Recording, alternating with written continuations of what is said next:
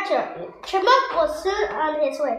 He was happy to be going home, but he was also a little sad. He hadn't not found it found a king. Look, Chipmunk has come home. I didn't find a king. That's too bad. We built him a fine house in Cricket Thicket. Yes, we made him a wonderful crown. Tell us of your trip. I found an owl named Hoot. He was wise and true, but not very brave. Then I found a fox. He was brave and wise, but not true. Then I found Turtle. He was true and brave, but not wise.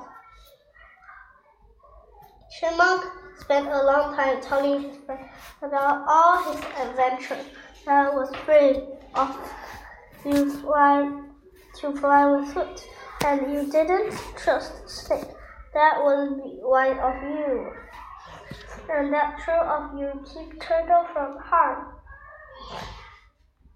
You have brought us many good stories, but I didn't read a king. Yes, you you did. You did. You brought a king who was brave and wise and true. Who is it? Best and uh, you. You are the king for best cover. Prince Chipmunk and to live in the fine, fine house in Secret Thicket.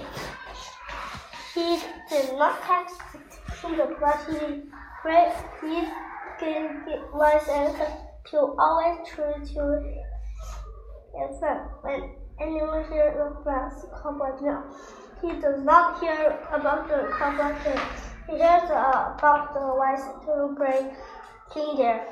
He hears of the king chipmunk.